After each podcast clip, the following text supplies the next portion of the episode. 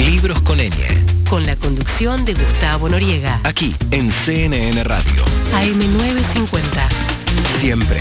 Siempre. Del lado de la información.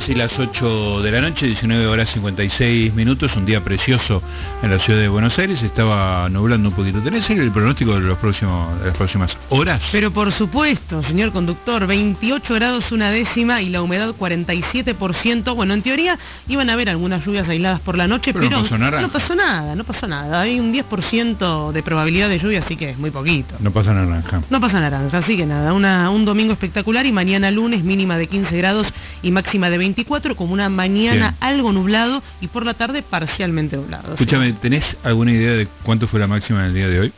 La máxima del día de hoy, por supuesto, 30 grados. Bien, porque yo estaba en una quinta con, con Mariela. Y estuvieron acalorados, ¿no? Había un asado con, no sé, 15 personas. Los únicos dos que estábamos en la pileta éramos Mariela y yo. Los únicos dos. Sí, Qué raro. algún otro osado. Claro, porque no se animaron. Los valientes solo fueron a la pileta. Sacamos, esperamos nuestras panzas este, con Sí, muchísima De dignidad. pandemia. Absolutamente. Todo. Me pongo a llorar en los aviones. Eso es un, un hecho que ha quedado certificado. Qué papelón, pero no sabes el giro que tiene la novela eh, sobre el final. Es tremendo. Estábamos bajando en Lisboa. Yo después este, me saqué el miedo al, al avión. ¿No pero te, te gusta volar ahora? ahora me encanta. No lo puedo creer. Me encanta. Pero yo sufría una semana antes. Ah, Pero tenía un sogaca muy importante, ¿eh? Muy importante. Era como que, uy, dentro de una semana vuelo, ¿viste? Era una cosa... Y me, re- me resultaba muy increíble que llegaba al aeropuerto y que la gente no estaba desesperada. me pasa igual. ¿No? ¿Viste esa cosa? Claro, que hay una normalidad, pero que... ¿Cómo puede ser? Te estás metiendo Claro, en algo claro. que vuela. Y después cuando levanta vuelo, mirás a la azafata a ver si está con un ataque de histeria y no está con un ataque de histeria, ¿viste? Es una cosa muy, muy extraña. Este, pues bueno, lo cierto es que el final de expiación me hizo llorar y algún desprevenido seguramente me habrá pensado que yo era un, Sí, un primerizo en los vuelos. Bueno, en dos días leí un libro que me dejó muy impactado. Es un libro en realidad que es una recopilación de dos libros. Eh, tiene un título que no me gustó, ahora se lo voy a decir al, al autor, seguramente no le va a importar, pero este lo, lo voy a elogiar tanto que por ahí me tengo permiso para eso. El libro se llama Enseñar en tiempos de hashtag y en realidad es eh, junta dos libros que tienen que ver con la, tarea del autor como profesor de escuelas secundarias y profesor de profesorados, este, o sea, formando profesores para la escuela secundaria en el Gran Buenos Aires. El libro es demoledor, no hay teoría educacional que quede en pie con la práctica que cuenta. Y lo cuenta de manera literaria, hay como una especie de personaje central que es el propio autor, digamos, con las comillas del caso, pero que uno este, intuye, y él mismo lo dice que eh, es muy real lo que pasa, que se encuentra con un sistema totalmente, bueno, él habla de simulacro, que no hay no- nada de lo que sucede ahí es real, que es un modelo que se conoce como, como la idea de la inclusión, ¿no? que, los chicos estén contenidos dentro de un determinado esquema, dentro de una determinada institución, pero que la idea de contenido, de jerarquía, de, de- de progreso, de ir este, incorporando eh, conocimiento, es algo que no existe directamente. Y es muy desolador el libro. Está escrito un poco a la manera de Bukowski, una cosa muy cruda, muy este, es una primera persona muy, muy fuerte, que uno adivina que está muy cerca de, del autor. El autor es Gonzalo Santos, el libro se llama Enseñar en tiempo de hashtags, y, y lo tenemos en línea, ¿no es cierto? Sí, lo tenemos en línea. Gonzalo, ¿cómo te va? ¿Cómo Gustavo andás? Noriega te saluda. ¿Cómo anda Gustavo? ¿Todo bien? Bueno, eh, creo que es acertada la descripción que, que hiciste. Es un, bueno, pero vos lo pones ahí en el prólogo, este, es un verdadero descenso a los infiernos lo que estás relatando ahí. Este, es, es peor de lo que Sí, sí. yo pensaba lo peor sobre la escuela, eh, la edu- educación media en general y la educación médica en, en particular en, en ciertos sectores de la provincia de Buenos Aires y me quedé corto mal, digamos. Sí, sí, la verdad que son eh, experiencias, te diría, traumáticas, la- las que atravesé y las que atraviesan muchos docentes eh, todos los días acá en, en el conurbano, incluso en otras provincias, porque yo me acuerdo que a partir de ese libro, empezar, eh, que, que en realidad lo escribí en el 2012, el primero, Claro. me empezaron a llegar muchos mensajes de docentes de Salta, de todas partes, que me decían, mira, me siento identificado, a mí me pasa lo mismo. Eh, y creo que, yo creo que de alguna manera impacta también eh, este libro porque es una voz eh, que no estamos acostumbrados a escuchar, que es la del docente. Claro. En general, en, en términos heideggerianos, te diría que somos hablados siempre por gremialistas, por políticos, por especialistas, en- entre comillas, que, son gente que a veces no tiene idea de lo que pasa en el aula. Entonces, cuando eh, se lee una voz así, bueno, por ahí genera algún tipo de impacto. Evidentemente, conmigo lo, lo generó, como te decía, eh, superó mis peores eh, expectativas, pero me parece ahí, ahí tiene, está lleno de ideas el libro, es muy rico, aparte de que es un libro que lo, lo leí con ese eh, placer barra displacer ¿no? que genera la- ese descenso a los infiernos, digamos, pero es, increíblemente entretenido, si se me permite la, la frivolidad, o sea, se lee como una novela, tiene una construcción literaria que, está súper bien, y bueno, como decía, hay un Gonzalo Santos, entre comillas, que no está muy alejado de, de la persona que está hablando conmigo en este momento. Sí, hay, hay eh, un poco de humor que traté de ponerle para establecer una suerte de contrapeso también y, y en efecto so- es eh, autobiográfico, si bien hay una eh, está la construcción de una instancia enunciativa o de una voz narrativa, si querés, eh, bueno, son experiencias que efectivamente me pasaron y después traté de trabajarla eh, lo mejor posible para que no quede en el mero testimonio, es decir, para que no sea solamente una catarsis, sino que, bueno, que, que, que el libro se lea y, y genere cierto eh, interés, ¿no?, en la lectura. Eh, Gonzalo, eh, hay una idea que tiene el libro, que eh, permitime que yo la diga y que vos me la corrijas y, la, y la expandas. Este, yo no, no sé mucho de, de educación, tengo un, un hijo de 10 años, pero en condiciones distintas. Este, tengo un hijo de 27 que estuvo en el Colegio de Buenos Aires, bueno, es una experiencia radicalmente diferente.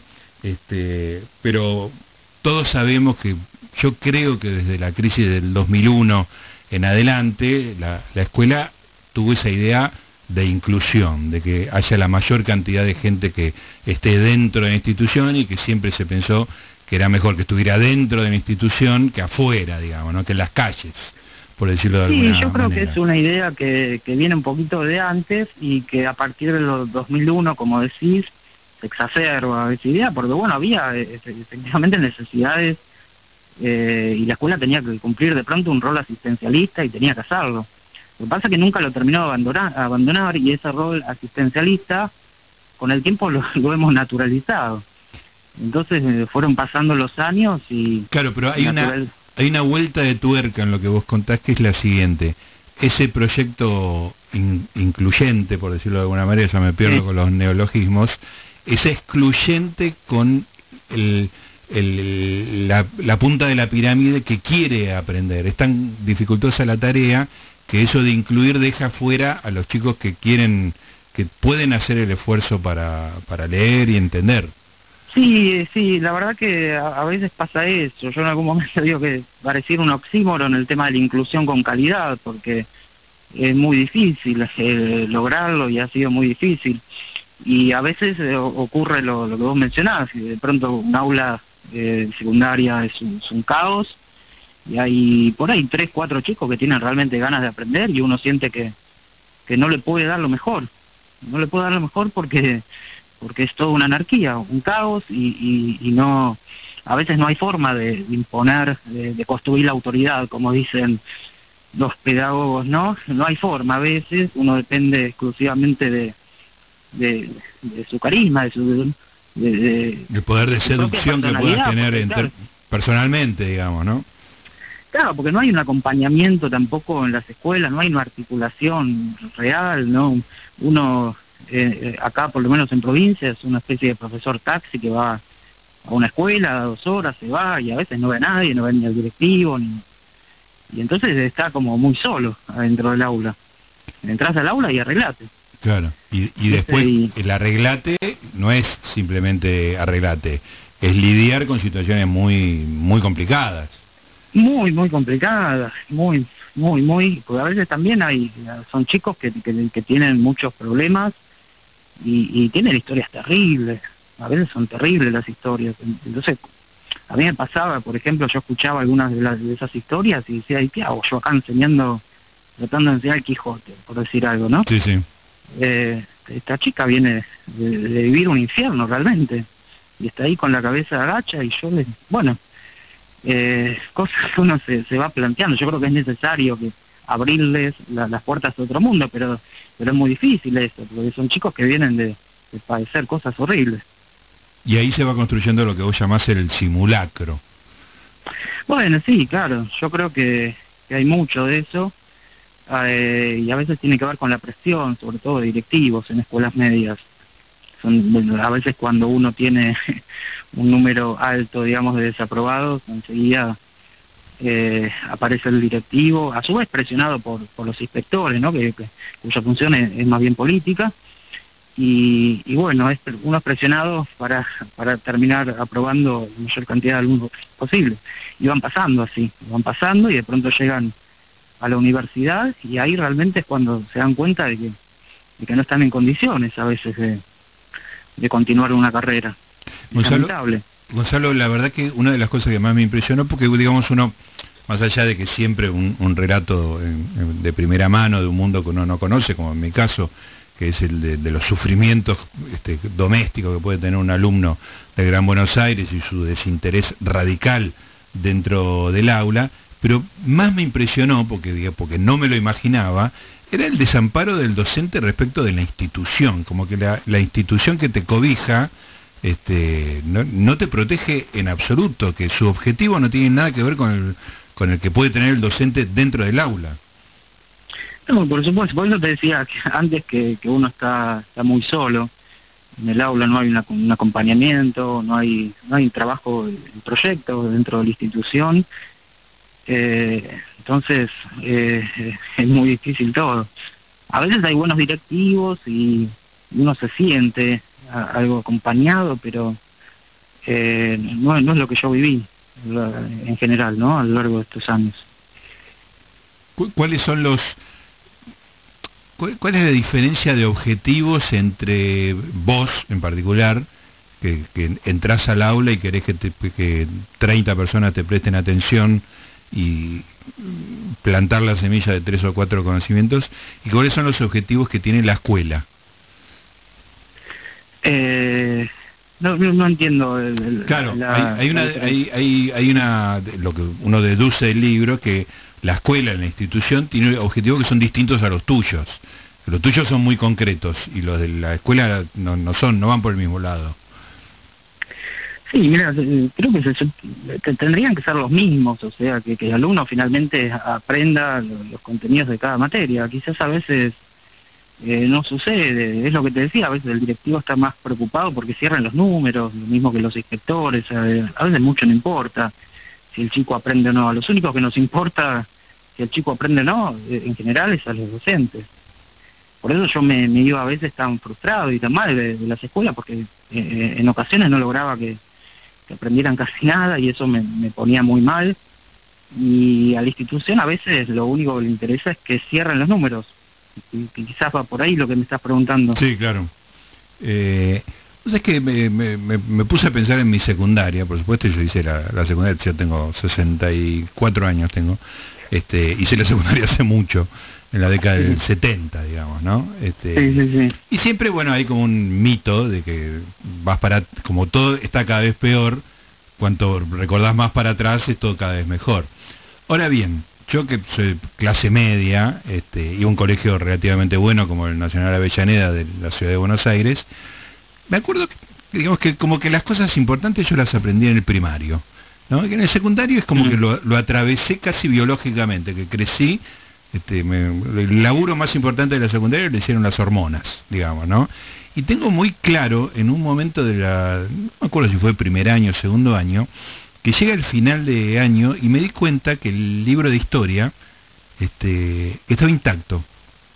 Que yo no Mm. había atravesado todo el año y no había estudiado nada, ¿no? Este y, y llegaba al fin de año, digo, me llegó una materia en primero, una en tercero y una en quinto, digamos, ¿no? Sí. No era especialmente mala, era un alumno mediocre, pero este no, no especialmente malo, digamos, ¿no? Pero es como que no no no tengo la sensación de incorporar conocimientos en la en la secundaria. Creo que hay un mito también respecto de la de la época dorada de la educación, si se quiere. Y bueno, eh, en realidad siempre se, se ha dicho ¿no? que, que la educación está en crisis, eh, se Claro. decía también en los 70, eh, en los 60, no solo acá, en, en todo el mundo, en Estados Unidos también.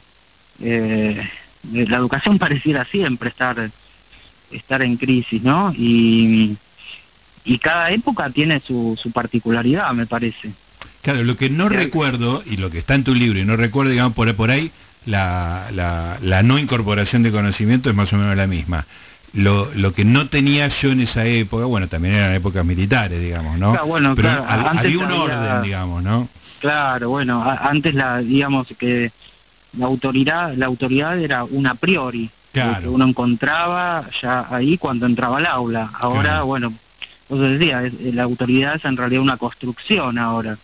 Y uno a veces en esa construcción, bueno, no, eh, no, no, no, no puede, no, no, no puede, no salen las cosas y, y ahí ocurren, ocurren los problemas. Pero yo creo que también tiene que ver con el desprestigio de- del docente, ¿no? La dejerarquización Claro. de la figura del docente. Eh, no, no creo que sean cosas que eh, estrictamente pedagógicas, que tienen que ver con la escuela. Va, va, trasciende un poco la escuela, eh, todo esto. Y, y por eso siempre digo que, que hay que trabajar mucho la formación docente, ¿no? En el represtigio de, de la figura del docente, hay que fortalecerlo, los profesorados sobre todo, los institutos de, de formación y bueno, pagarle más, ¿no? También. Sí, sí, sí, eso es muy, que- muy elemental, digamos, ¿no? Pero Claro. este, el, el hecho de que se haya convertido también en una carrera, digamos, de, de, de- de meterse en alguna institución, aunque vos tengas una baja cali una baja formación, pero que te puede salvar, como antes era el ejército, la policía, ¿no? Bueno, yo creo que eso pasa sobre todo en, en, en algunas provincias, no no voy a Sí. mencionar un- una en particular para no, no estigmatizar, pero en los últimos años he recorrido mucho el interior y, y había lugares donde iba que, que estaban llenos de, de institutos de, de formación docente y, y en consecuencia había una sobreproducción de docentes, o sea, había docentes por todas partes y, y por lo tanto no muchos no tenían trabajo. Claro. Es decir, que en, en- ciertos lugares eh, los, estos institutos vienen a llenar una, una carencia, ¿no? Porque son lugares donde no hay industria, no hay no hay trabajo, entonces eh, a veces es la única alternativa que tiene la gente. Que no, no, no es algo que pase acá, no, no veo que pase, por ejemplo, en la ciudad de Buenos Aires, donde hay buenos profesorados de, mucho prestigio, de, muchos años, pero en el interior ocurre ocurre bastante eso y por eso digo que hay que trabajarlo. Hay, no, ya, yo ya perdí la cuenta, pero debe haber 1.500, 1.600 profesorados en todo el país, es un número eh, enorme. Y, y también que quería aclarar una cosa, eh, pues, me acordaba de, las declaraciones de Acuña, que dijo en algún momento que los docentes general del profesorado fracasan, es porque fracasaron en, en la universidad, y creo que le erra en el análisis, porque yo, yo he conocido muchos docentes que efectivamente eh, están en el profesorado porque por ahí no les fue bien en la universidad, pero también conocí muchos que, que están en los profesorados porque de pronto sintieron que era su, su vocación, que era su eh, que era lo que querían hacer. Entonces, por ahí, no sé, la, la ministra te- tendría algún estudio que dice que lo- eh, lo- los profesorados eh, tienen gente que, eh, que, que pasó por la universidad antes, pero lo que no sabemos es cuánta de esa gente pasó al profesorado porque tenía ganas y cuántas porque fracasó en la universidad, con Claro. lo cual creo que agarra bastante en el análisis, Claro, ¿no? no, no puede ser automático que si fue de universidad y después al profesorado es por un es por un porque rebotó, digamos, en la universidad. Claro, hay, hay, hay de todo. Hay, gente, que, que quiere que- enseñar, digamos, que quiere enfrentarse al alumno en el aula. y, ¿no? y yo lo, lo he visto lo he visto mucho también eso, por eso te, te hago la, la aclaración, Claro. ¿no? Eh, hay una cosa que me interesa mucho del, del libro, que es eh, más allá del problema educativo, que es tu, tu personaje, digamos, ¿no? Este, eh, tu, tu construcción de ese personaje, porque hay como una cosa, eh, digo, por ahí buscada o por ahí no te diste cuenta, que me parece que es ambigua en el siguiente sentido, digamos, ¿no? Vos en, en muchos momentos, ese Gonzalo Santos, digamos, eh, entre comillas, que lleva la narración de punta a punta de los dos libros, porque en realidad esto es una Sí. combinación de dos libros, este dice, bueno, yo soy, a mí esto me chupa un huevo, esto soy, yo soy una máquina de hacer silogismos, no, no, no te estoy citando literalmente, digamos, ¿no? sí, Pero, sí. pero como que, que a mí no me importa nada, digamos, ¿no? Este, y lo cierto es que lo que uno ve del, del libro, de de la construcción página a página, es que te recontra importa, digamos, ¿no? Que el, el, el, el simulacro te subleva, ¿no? Este, y de alguna manera te lo, lo, lo trascendés al, al lector, digamos, ¿no? Este, Sí. Quisiera saber qué tan buscado es esa dicotomía o si se te escapó de alguna manera. Yo creo que uno Sí, siempre cierto, en, lo- además, en lo que en lo que escribe va incorporando la- las lecturas y yo me acuerdo que, que en el momento en que escribí esos libros estaba muy embebido, con, con la retórica griega, Ajá. eh, con, con los sofistas, con, con los presocráticos, con Gorgias, con Protágoras, tenía todas esas le- lecturas muy muy patentes y, y, y bueno, son le- lecturas que, que terminaron incorporándose de alguna manera a ese, esa especie de autor-personaje que, que narra. Eh, pero puede ser, la verdad que yo no, no he vuelto a leer. eh, no lo leíste de nuevo. Lo, lo volví a leer un poquito porque le, le- le fui introduciendo notas al pie, Sí, sí, pero que no, son muy simpáticos. no lo leí, la verdad, con, con ver- verdadera atención porque no, no me gusta para nada. Además, lo- lo- lo- los poquitos, las poquitas cosas que leí, eh, no, me, me resulta muy extraño leer textos. eh, tan, uno ya no, no pasan los años y, y encuentran las cosas muy ajenas a veces. Es notable eso, ¿no? Había Y vos sos joven, que hay que escribí decir yo. ¿Por, por- por qué escribí esto? Digo, Claro. ¿qué, qué, me- qué pasó? Bueno, en fin, entonces traté de leer lo justo y necesario para, para esta edición, con las notas al pie y, y no más que eso. Eh, critiqué el título del- de esta recopilación, los títulos originales parecían interesantes, en la escuela una excursión a los colegios públicos del GBA, una, una- referencia Sí, hay, a, a Lucio claro, Mancilla. con, con Mancilla Claro. y ahora el título lo puso en realidad la, la editorial, así que no me pienso hacer cargo. Está bien, puedo criticarlo tranquilo. sí, no, la, la verdad no sé, está bien, ah, había que buscar un título que, que englobe eh, los dos textos y bueno, les pareció que, que ese era el mejor, yo le dije sí, porque la verdad que eh, ya quería que, que saliera. Claro, ahí estaba el, el, el Gonzalo Santos de- del primer personaje, me chupa un huevo.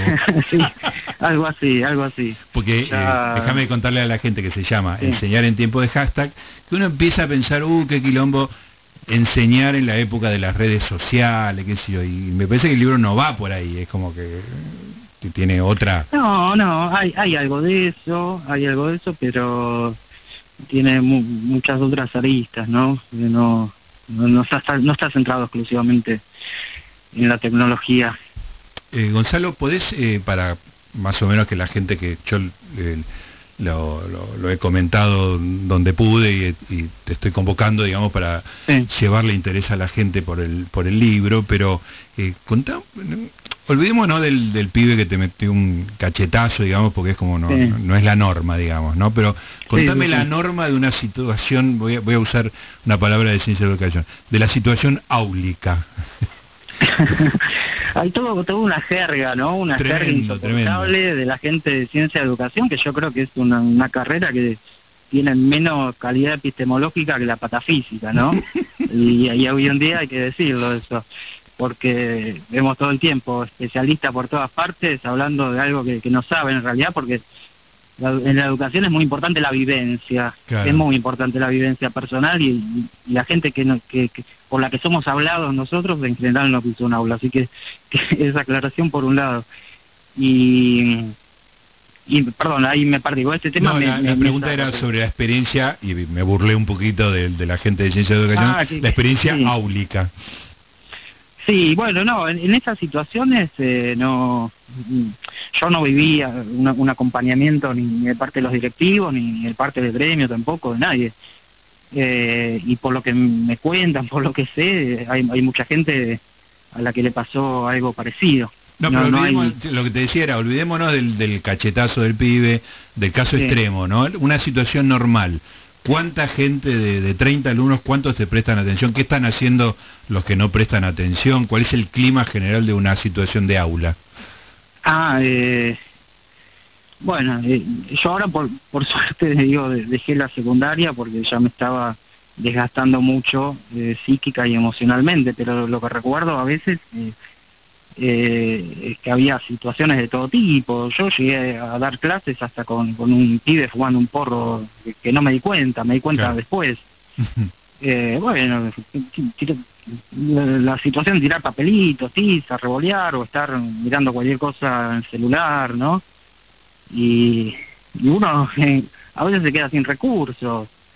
Yo me acuerdo que me devanaba los sesos para buscar las estrategias, como dicen los Sí, sí, especialistas. otra, otra palabra, ¿no? Sí, pero bueno, y a, a veces era intentar y intentar y, y nada surtía mucho efecto, entonces muy frustrante. Digo, bueno, está bien que para, para ser docente hay que tener una tolerancia muy alta a la, a la frustración, pero bueno, yo me acuerdo que en mi caso no no no no no, no lo aguanté más, tuve, Claro. que, tuve que, que desistir.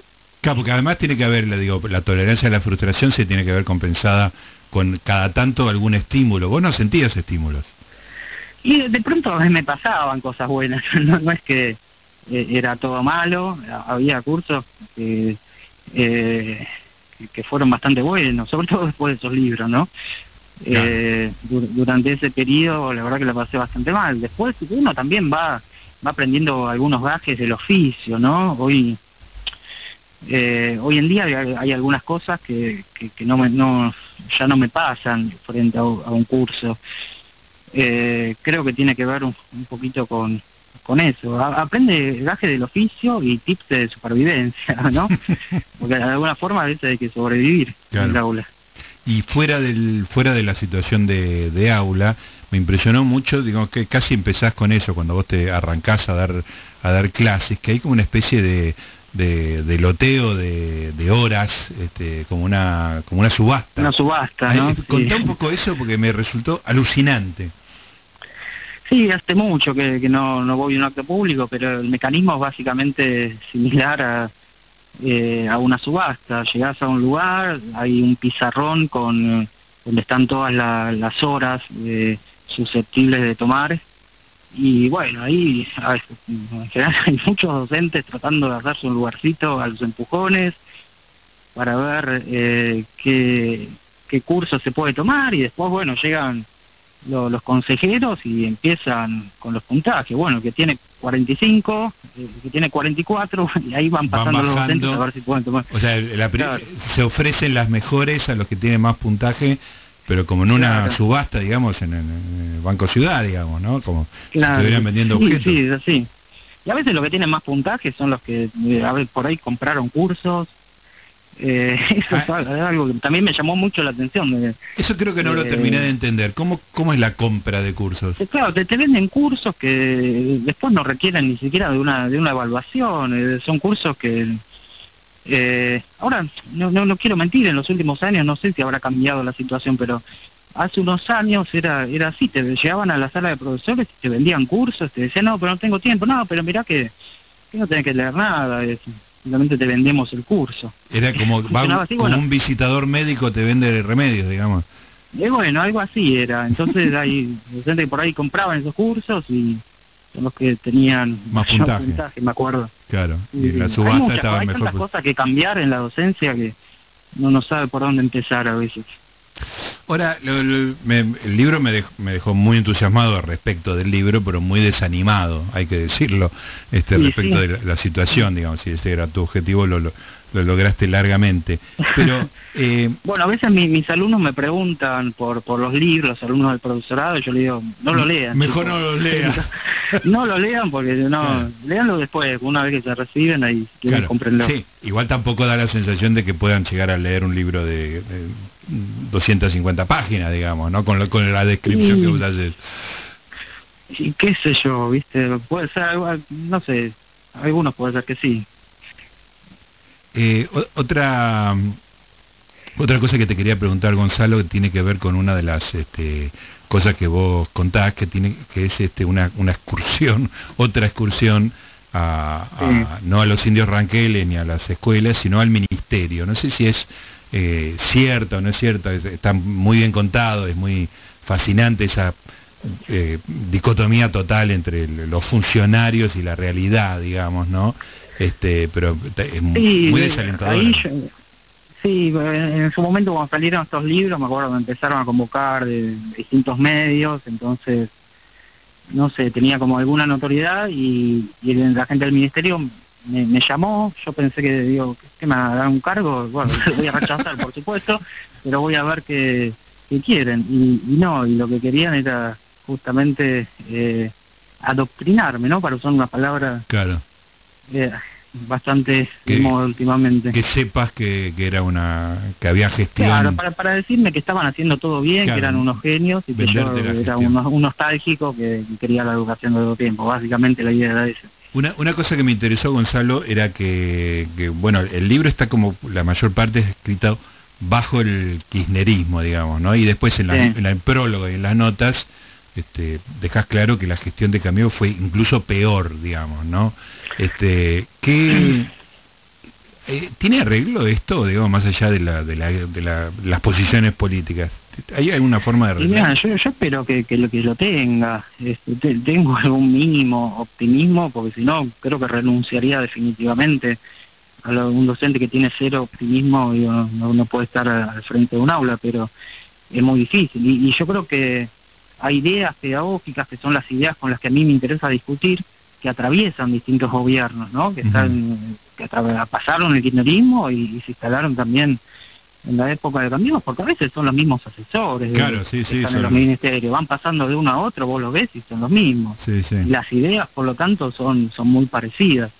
Entonces, me parece, por, por eso yo hago tanto, eh, insisto tanto en el tema de los asesores, de los especialistas. Digo, alguna vez hay que señalar que, que, que en parte también son responsables. ¿Por Ujú. quiénes elaboran la- las reformas educativas desde el 90 para acá? ¿Qui- ¿Quiénes son los que arman los programas? Bueno, son eh, es esa gente.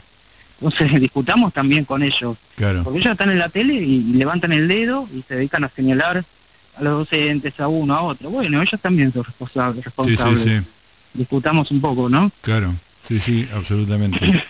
Eh, Gonzalo, bueno, eh, como te digo, eh, leer el libro fue un placer barra displacer, este, pero me parece que fue eh, es un libro muy muy impactante. Yo la verdad que no tenía noticias, no es el mundo mío, el mundo de la, de la educación, pero Sí. tú tuviste un eco en su momento y ojalá que lo tengas ahora con los dos libros eh, reunidos, más allá de... eh, me queda curiosidad personal, digamos, porque uno te acompaña a lo largo de, de- de todos tus avatares. Este, que, quiero, saber, quiero saber varias cosas. Primero, ¿qué, qué estás haciendo en términos de, de educación ahora? Laboralmente. Eh, yo ¿no? doy- clases en, en profesorados. Sigo en secundaria, ya no trabajo No más. hace más secundaria. trabajo- no, tra- tengo talleres de lectura y escritura académica en profesorados públicos de, acá de, de la provincia. Eh, no, básicamente eso. Después escribo alguna nota para, para perfil. Claro. y no, eh, básicamente no, no hago más que eso.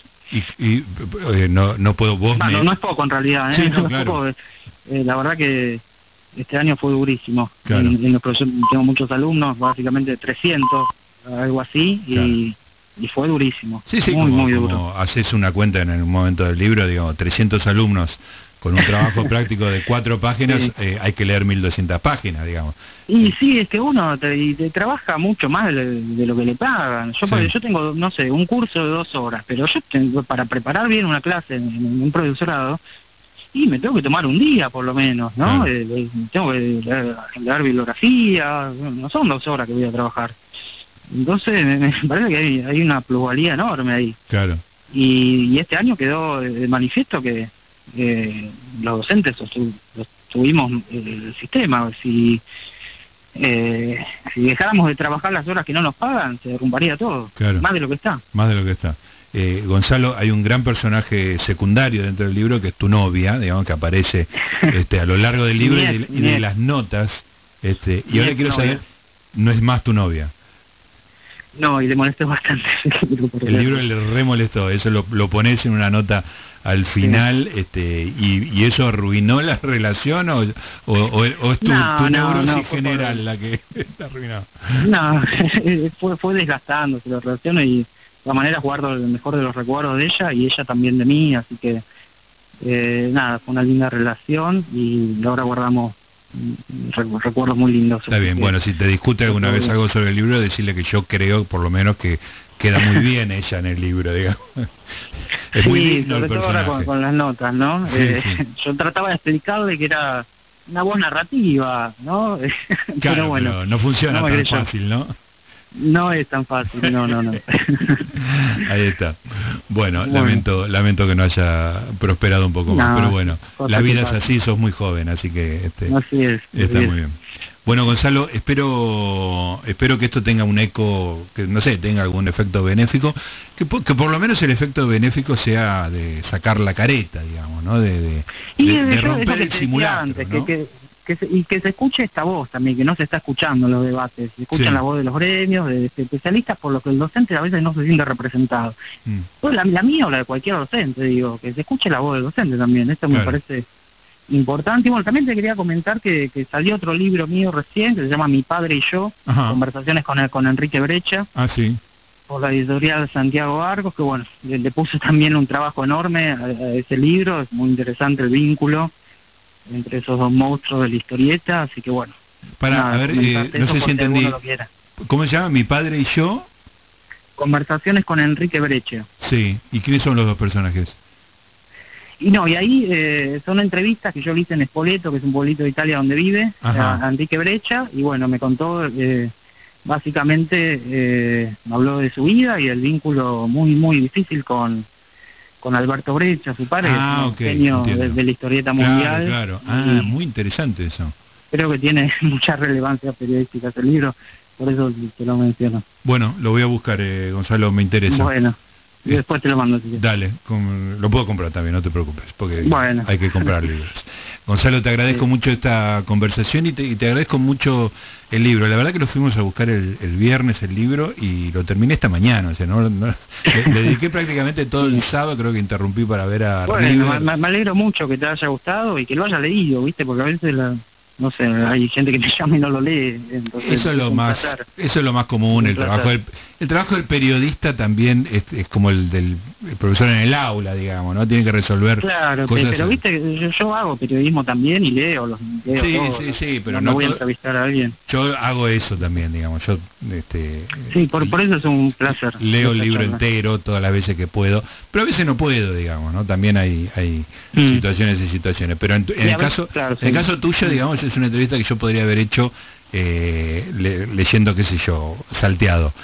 Ahora, lo leí Mm. entero porque lo quería leer entero, no porque que- quería estar preparado para la entrevista. Llegó un momento que el libro me agarró, ¿entendés? No, no es que yo estaba Claro, cumpliendo claro. con mi trabajo. Y ese fue mérito tuyo, digamos. Bueno, qué bueno, que me alegro mucho. Gonzalo, te mando un abrazo. Bueno, un abrazo, Gustavo. Hasta la próxima. Ahí está, Gonzalo Santos, el libro se llama Enseñar en tiempos de hashtag, él dice que el, el título está bien, yo digo que el título está mal, eh, los títulos originales de los libros que lo componen son En las escuelas, una excursión a los colegios públicos del GBA y de formación docente, apunte dispersos, que pintan un panorama tremendo, desolador, desolador. El libro además es muy entretenido, es fascinante, es como una especie de Bukowski eh, metido en, los rincones más oscuros de Avellaneda, en la peor de, la, de las situaciones, y como dice él, es una voz que merece ser escuchada. En la tanta discusión que hay sobre la educación, me parece que están discutiendo sobre una construcción que no existe en la realidad, y la realidad aparece en este libro.